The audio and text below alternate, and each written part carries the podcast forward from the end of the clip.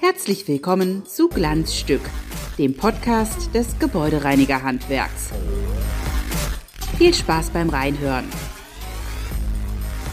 Glanzstück, Episode 20, diesmal mit einer Wiederholungstäterin in unserem Podcast, und zwar Helene Steiber.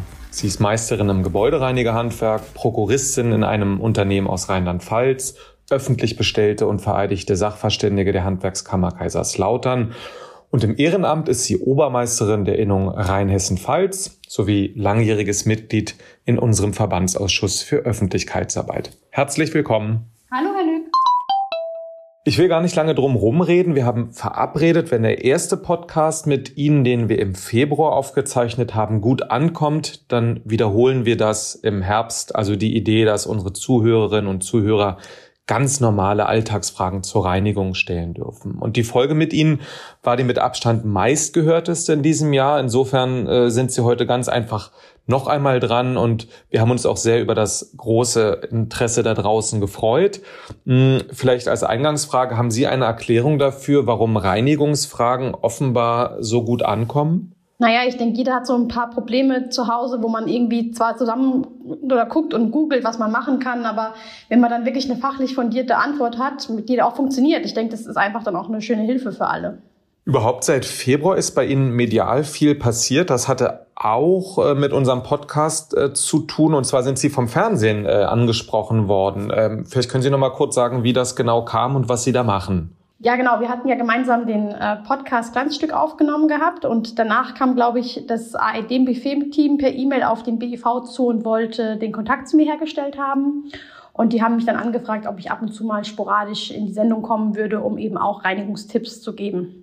Und wie ist das im Fernsehen? Haben Sie da schon viel Erfahrung? Was ist da das, das Besondere? Was, was ist vielleicht überraschend oder anders? Zwei Sendungen waren Sie jetzt, glaube ich, schon als Expertin in der ARD. Ist das richtig? Genau, es waren jetzt zwei Live-Sendungen, was für mich natürlich auch immer eine Herausforderung ist, weil live ist nochmal eine andere Hausnummer wie irgendwas, was man dann aufnimmt und zusammenschneiden kann. War immer sehr spannend und es ist einfach auch faszinierend zu sehen. Für so eine Live-Sendung braucht man echt wirklich viel Personal und die müssen dann auch alle genau on point wissen, was wann zu machen ist und es auch alles sehr synchronisiert tun und das klappt da echt gut. Und äh, mir ist aufgefallen, dass Sie beim Wort putzen immer interveniert haben und gesagt haben, wir reinigen. Absolut, genau. Also ich meine, äh, putzen kann die Oma auf dem Dorf. Wir sind professionelle Dienstleister, wir reinigen selbstverständlich. Glanzstück oder geht gar nicht? In dieser Rubrik geht es sonst immer um ein bestimmtes Themenfeld, über das wir diskutieren. Aber wir haben ja schon gesagt, mit Ihnen, Frau Steiber, wollen wir allen Interessierten die Chance geben, private Reinigungsfragen zu stellen. Und wir haben auch allerhand Material per Social Media oder per Direktnachricht bekommen. Die erste Frage bezieht sich noch einmal auf Ihren Auftritt bei der ersten Sendung von ARD Buffet, wo Sie als Expertin waren. Und da ging es um die richtigen Reinigungs Lappen. Rodi fragt uns, wie sie Reinigungslappen grundsätzlich waschen soll. Temperatur, Programm, Waschmittel. Vielleicht können Sie dazu nochmal was sagen. Naja, Herr Lück, also Lappen ist sowas wie die Oma, die putzt. Lappen können von mir aus direkt in die Restmülltonne geworfen werden. Wenn Sie aber qualitätsvolle Reinigungstextilien meinen, dann kann man die mindestens bei 60 Grad wäschen für die thermische Desinfektion und ein Flüssigwaschmittelkonzentrat ähm, dazu. Das bereitet die Lappen oder die Tücher dann wieder gut auf. Okay, dann einigen wir uns auf Reinigungstücher, äh, Lappen. Äh, gut, wieder was gelernt. Um vielleicht generell auch nochmal auf die erste Sendung von Ihnen zurückzukommen und um die Frage nochmal allgemein äh, zu beantworten. Sie haben damals gesagt, dass man im Haushalt eigentlich nur eine Art von, jetzt sage ich nicht mehr Lappen, sondern Tüchern braucht, aber mehrere Farben. Können Sie dieses Konzept nochmal erläutern? Genau, also natürlich, das ist immer auch äh, Geschmackssache, aber es ist schon schön, wenn man verschiedene Farben für verschiedene Bereiche hat, weil es einfach auch hygienischer ist. Und da wendet man am besten die drei oder vier Farbtuchmethode an und das heißt, man hat beispielsweise ein grünes Reinigungstextil für den Küchenbereich, ein blaues Reinigungstextil für alle anderen Oberflächen im Haushalt, die abgestaubt werden müssen. Und dann brauchen wir noch ein rotes und ein gelbes. Das ist dann für, den, für die Sanitäreinrichtungsgegenstände, also rot für die Toilette und den Spritzbereich und das gelbe Tuch beispielsweise für das Waschbecken. Und da geht es einfach um die Idee, dass man einfach sofort als Signalfarbe weiß, rot niemals äh, den Küchentisch wischen. Das ist der Hintergrund, richtig? Ja, genau. Ich meine, natürlich im, im Privathaushalt werden die Textilien ja auch gewaschen. Wahrscheinlich werden die auch gemeinschaftlich in der Waschmaschine gewaschen. Ich finde es einfach angenehmer zu wissen, dass das rote Tuch, das in der Toilette vielleicht war, jetzt nicht gerade meinen Kühlschrank reinigt. Verständlich. Und in der letzten AD-Buffet-Sendung vor zwei Wochen etwa ging es speziell um die äh, Fugen- und die Fliesenreinigung im Bad. Das wollte ich jetzt auch nochmal hier in den Podcast reinziehen, weil das für äh, viele Privathaushalte sicherlich ein äh, Thema ähm, ist. Was sind da Ihre wesentlichen Hinweise oder was sind vielleicht No-Gos, wenn man jetzt an die, äh, an die Duschkabine denkt oder ähnliches im Fliesenbereich? Genau, also die Fliesen im Bad sind ja meistens gar nicht mal so das schwierige Problem. Es geht meistens echt tatsächlich um die Fugen. Gerade in älteren Bestandsbädern sind es meistens zementäre Fugen, die auch säureempfindlich sind. Wenn es jetzt neue Bäder, Bäder sind, sind die meistens schon mit einer Fuge mit irgendeinem Kunststoffzuschlag ähm, ausgestattet. Die sind ein bisschen robuster. Aber man kann grob zusammenfassen, also wenn man jetzt in seinem Badezimmer reinigt und hat da ein Problem, dass die Fuge eventuell nicht ganz so schön ist, würde ich es erstmal mit einem Dampfreiniger probieren. Denn der Dampfreiniger, der hat den großen Vorteil, dass er eben ohne Chemie auskommt kommt und mit der thermischen Reinigung schon relativ viel auch erreicht. Und das hatten wir auch schon mal, glaube ich, im letzten Podcast. Ähm, der Dampfreiniger hat ja auch ein bisschen Druck hinten dran. Da kann man dann auch schon mechanisch auch an einige Stellen, die vielleicht auch nicht so gut ähm, zu erreichen sind, drankommen. Und wenn das Ergebnis dann immer noch nicht zufriedenstellend ist, dann tatsächlich muss man chemisch rangehen. Da würde ich es zunächst mal mit einem mildalkalischen Reiniger probieren der die Verschmutzungen löst, die beispielsweise durch Shampoo oder durch Seife entstanden sind und eben einen säurehaltigen Reiniger dazuziehen, wenn es Kalkverschmutzungen gibt. Absolutes No-Go. Die Säure bitte niemals unverdünnt auf die Fuge spritzen und vor allen Dingen, wenn Säure im Bad eingesetzt wird, die Fuge und auch alle Armaturen erstmal gut vorwässern, dass alles schön nass ist, dass da nichts irgendwie anfängt äh, zu wirken oder zu, zu ätzen einfach auch. Ne? Und äh, der absolute Problemlöser für mich persönlich ist die Wasserstoffperoxidlösung in dreiprozentiger Lösung. Die kann man beispielsweise auf die Fuge aufbürsten, mit einem Handschuh am besten als Sicherheitsmaßnahme und das einfach antrocknen lassen. Und dann hat man meistens schon echt ein tolles Bild, weil die auch ein bisschen bleicht und vor allen Dingen auch den Gerüchen an den Kragen geht. Okay, prima. Dann haben wir diesen Bereich schon mal geklärt. Dann gehen wir jetzt mal die Fragen durch, die wir aktuell noch erhalten haben. Das ist wie immer eine, das ist ja auch das Konzept, wie immer eine wilde Mischung, aber dafür sind Sie ja da. Also Henry schreibt, ich habe eine schöne massive Holztür lackiert. Wie pflege ich die am besten? Einfach nur mit Wasser? Ja, bei Holz ist immer so ein bisschen der Grundsatz, so wenig Wasser wie möglich. Also wenn es natürlich jetzt pappige Flecken irgendwie auf dem Holzboden oder auf der Holztür gibt, die lassen sich natürlich nur mit Wasser lösen. Aber wenn es tatsächlich nur geht, die Tür zu entstauben, dann würde ich das mit einem kratzfreien Tuch machen und ähm, die Griffspuren dann eventuell sogar einfach nur mit einem nebelfeuchten Tuch oder ein bisschen Möbelpolitur entfernen. Äh, man muss allerdings vorsichtig sein, wenn die Holzmöbel mit einem Shellack behandelt sind, äh, darf da keinesfalls Wasser ran, weil das ist nämlich äh, sehr wasserempfindlich, dieser Lack. Trude fragt, ob es stimmt, dass man Holzmöbel, Tische, Stühle und so weiter mit Öl einreiben kann, um sie zu schützen. In Klammern, welches Öl? Ja, okay, auch da ist wieder die Frage, ist das Holzmöbel jetzt lackiert oder gewachst, weil dann braucht es eigentlich keine Einpflege.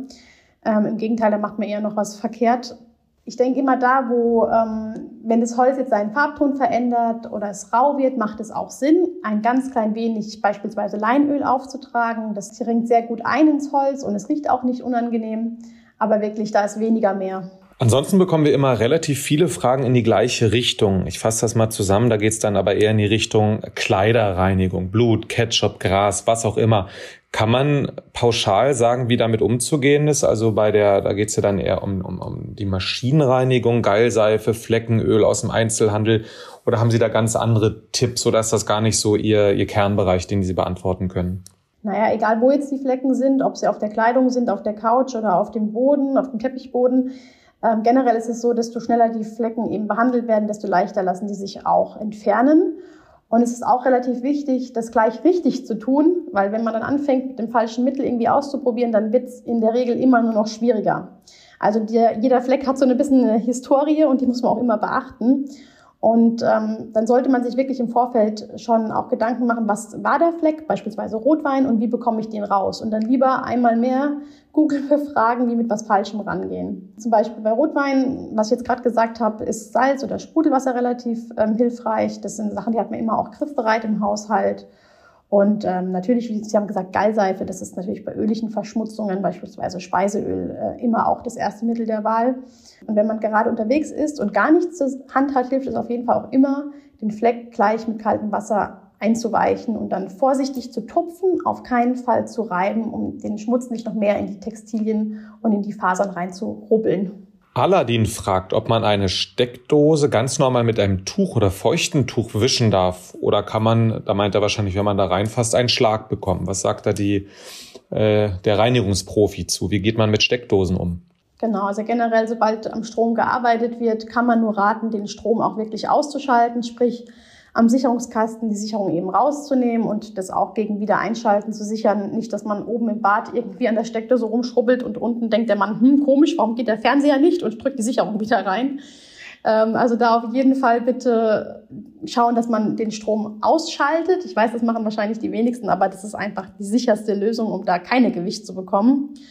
Und äh, generell ist natürlich auch Strom und Wasser keine gute Idee. Also ein feuchtes Tuch äh, wäre das letzte Mittel der Wahl, Natürlich, wenn die Steckdose ausgeschalten ist oder sogar ausgebaut ist, ist das weniger das Problem. Aber sollte man am offenen System arbeiten, dann würde ich eher mit einer kleinen Bürste versuchen, ähm, dem Staub Herr zu werden. Da gibt es teilweise auch echt so richtig coole kleine runde Bürsten, die speziell für diesen Fall auch sind. Genau, dann ziehe ich mal eine Frage, die erst später, die ich mir später notiert hat, von Lydia einmal kurz hoch. Die fragt, äh, ich glaube, jeder kennt ja auch diese wuscheligen bunten Staubfeudel. Äh, ich glaube, da weiß jeder, was gemeint ist. Von denen spricht sie. Sind die sinnvoll oder sind die, äh, wirbeln die eigentlich nur Staub auf? Naja, Staub lässt sich leider sehr leicht aufwirbeln. Dann spürt er eine Zeit lang im Raum in der Luft rum und setzt sich irgendwo anders wieder nieder. Und das ist ja eigentlich genau das, was wir beim Staubwischen nicht machen wollen. Wir wollen den Staub nicht verteilen, wir wollen ihn ja entfernen. Und deswegen würde ich wirklich einfach zu einem feuchten Tuch greifen und dann den Staub von oben nach unten langsam aufnehmen. Also jetzt auch nicht hier in einem riesen Tempo, sonst kann man auch mit einem, mit einem Tuch äh, den Staub aufwirbeln, ähm, sondern einfach ganz vorsichtig und langsam mit einem feuchten Tuch den Staub aufnehmen. Zafira fragt, das ist meine Lieblingsfrage, weil ich glaube, das kennt jeder oder ich drehe die auch manchmal äh, so um und lache dann ein bisschen darüber, was da rauskommt. Meine Tastatur ist oft krümelig zwischen den Tasten. Wenn ich die umdrehe, kommt allerhand Zeugs raus. Gibt es da einen besonderen Trick? ja, okay, das Problem kenne ich tatsächlich auch. Äh, ich bin nämlich auch eine Naschkatze am PC, ehrlich gesagt. Und auch ich drehe regelmäßig meine äh, Tastatur auf den Kopf und schüttle. Aber klar, da kommt natürlich nicht alles raus. Äh, da würde ich einfach mit dem Staubsauger mit so einem äh, Düsenaufsatz oder einem Bürstenaufsatz reingehen und würde das tatsächlich ähm, Tastatur für Tastatur, ähm, abs also ich würde das Buchstabe für Buchstabe absaugen. Ähm, es gibt auch so kleine Gadgets, dass man so ganz sanfte Silikonlippen auf das Saugrohr machen kann, wo man noch besser reinkommt. Und wenn man damit nicht zufrieden ist oder doch nicht in jede Ecke kommt, dann sollte man vielleicht auch mal die ein oder andere Buchstaben Kombination aus der Tastatur rauslösen, um dann richtig ranzukommen. Dann schreibt uns Christina, dass sie oft davon hört, dass man mit äh, das Haarspray ein gutes Reinigungsmittel sei. Stimmt das? Und wenn ja, wofür? Ah, naja, okay, also Haarspray kenne ich vor allem als Flecklöser, beispielsweise bei Kugelschreiberflecken wird es manchmal verwendet. Als Reinigungsmittel würde ich es ehrlich gesagt nicht einsetzen, weil wir haben ja dann das Problem, dass wir einen klebrigen Staub produzieren beim Reinigen und auch der setzt sich ja irgendwo nieder und sorgt dann für neue Verschmutzungen. Also ich denke, da gibt es ähm, schon auch bessere Alternativen wie Haarspray. Also Haarspray bleibt äh, für die Haare. Und die letzte Frage kommt von Nora. Die geht jetzt auch nochmal zurück auf den ersten Podcast mit Ihnen aus dem Februar. Und damals haben Sie gesagt, dass man im Haushalt eigentlich das meiste mit Zitronensäure reinigen kann. Ich glaube, da ging es um, ums Badezimmer. Das hat sie sich geholt, weiß jetzt aber nicht, wie sie damit umgeht. Da sind erstens viele Gefahrenhinweise drauf, also für die Augen, für die Haut und so weiter und so fort. Und sie weiß noch nicht, wie man das benutzt. Also wenn man jetzt zum Beispiel das Waschbecken reinigen möchte, kippt man das rauf, wischt man das weg, verdünnt man das, macht man das auf einen Lappen? Vielleicht können Sie das auch noch, mal, noch einmal kurz erörtern und auch, äh, was das mit diesen Gefahrenhinweisen äh, auf sich hat. Also auf einen Lappen tun wir es nicht, wir tun es auf ein Reinigungstextil. Ähm genau.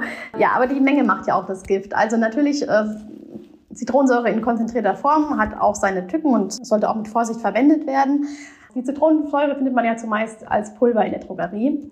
Und je nach Verschmutzungsgrad kann man dann zwei bis drei Esslöffel Zitronensäure in kaltes Wasser auflösen, das Reinigungstextil einfach eintauchen und mit dem Reinigen loslegen. Beim Reinigen generell bin ich immer dafür, dass man auch Handschuhe trägt. Das hat einfach auch was mit dem Hautschutz zu tun. Da ist es auch ganz egal, ob man da eine Zitronensäure nimmt oder ein alkalisches Produkt. Die Haut ist unser wichtigstes Organ, unser größtes und es sollte auch auf jeden Fall geschützt werden. Und ähm, es ist auch so, dass man beispielsweise mit der Zitronensäure sehr gut verschmutzte oder verkalkte Gegenstände einlegen kann in eine Lösung mit Zitronensäure eben und danach einfach die Säurereste mit klarem Wasser entfernen also gut nachspülen und wenn dann noch ein bisschen nachpoliert wird, dann glitzert es im Bad wieder ganz schön.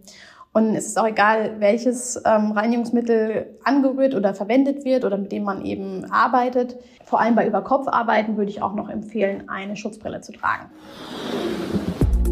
Glanz zum Schluss.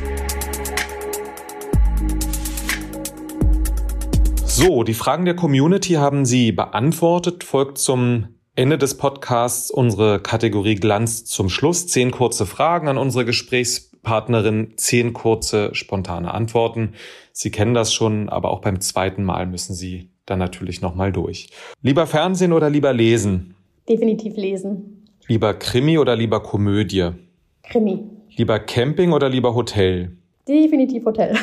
Lieber Strand oder lieber Wandern? Oh, knifflig.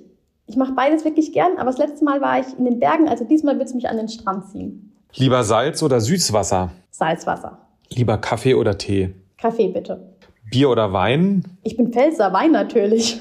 Sneaker oder High Heels? Ah, beruflich gerne Heels, privat, wenn ich meinen Zwergen hinterher rennen muss, dann eher Sneaker. So, und die letzten beiden Fragen sind keine lieber Eisfragen, sondern offene. An welcher Reinigungsaufgabe verzweifeln auch Sie regelmäßig? Oh, ich habe eine neue Küche, die hat schwarz-matte Fronten. Katastrophe. Okay. Und in ein paar Wochen ist schon wieder Weihnachten. Macht Ihnen dieser Gedanke eher Angst oder Freude? Nee, ich freue mich da wirklich drauf, denn unser Junior wird dieses Jahr Weihnachten das erste Mal richtig mitbekommen und das wird bestimmt schön. Haben Sie vielen Dank für die Schnellrunde. Haben Sie wieder vielen Dank für die Beantwortung all dieser vielen bunten Fragen, liebe Frau Steiber. Ich danke Ihnen, Herr Lück, war wieder sehr spannend. Und ich würde jetzt mal Folgendes festlegen, wenn diesen Podcast noch einmal mehr Menschen hören als den ersten Februar-Podcast mit Ihnen, dann machen wir 2023 auf jeden Fall wieder eine Fortsetzung nach dem Motto, ihr fragt, Frau Steiber antwortet. Wäre das okay für Sie?